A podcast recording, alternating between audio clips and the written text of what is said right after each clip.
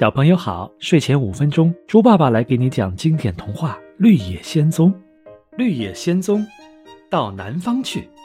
现在，稻草人成了翡翠城的国王。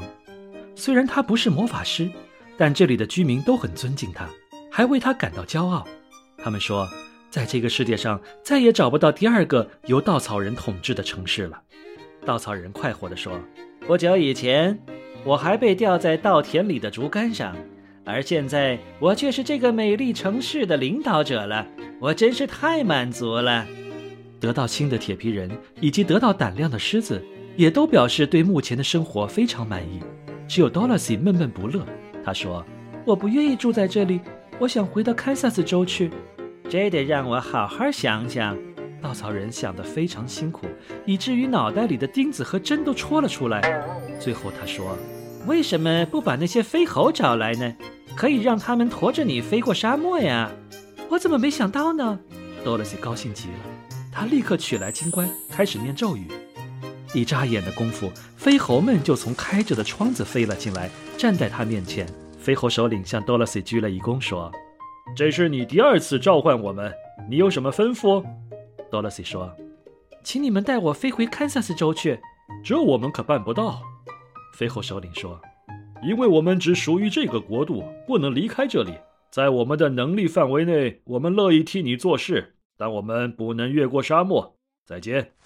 飞猴首领又向多萝西鞠了一躬，然后带着队伍飞走了。多萝西失望的几乎要哭出来。我白白浪费了一次金冠的魔力，连飞猴也帮不了我。稻草人又开始用力思考，他的脑袋向外突出着，更多的钉子和针戳出来了。多萝西真担心他们会突然爆掉。稻草人把绿胡须士兵叫进来，问道：“你知道怎样才能让多萝西越过沙漠吗？”“除了奥兹，没人能走出沙漠。”士兵回答。“难道这里就没人能帮我了吗？”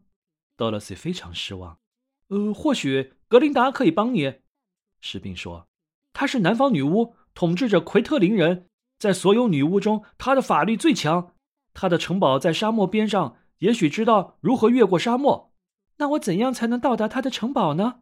你要一直向南走，但路上充满危险，不仅有野兽出没，还有一种奇怪的人，他们不欢迎陌生人经过他们的国土。士兵走后，稻草人说：“尽管路途险恶，但这是 Dorothy 重返堪萨斯州的唯一办法。看样子，Dorothy 只有去南方了。”我陪他一起去。”狮子立即说。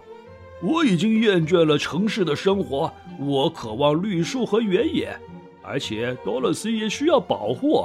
我也和他一起去，我的斧头可以帮助他。铁皮人说：“那我们什么时候出发呢？”稻草人问。“你也去？”其他人异口同声地问。“当然，因为多萝西，我才从稻田里的竹竿上解脱出来，并且得到了脑子，所以在他回到堪萨斯州以前。”我永远也不离开他，谢谢你们，多萝西感激地说：“你们对我太好了。”小朋友们，你刚才收听的是配乐有声童话《绿野仙踪》，今天的故事就讲到这里了。在接下来的故事中，多萝西和他的小伙伴们又会展开什么神奇的冒险呢？我们下一期再见吧。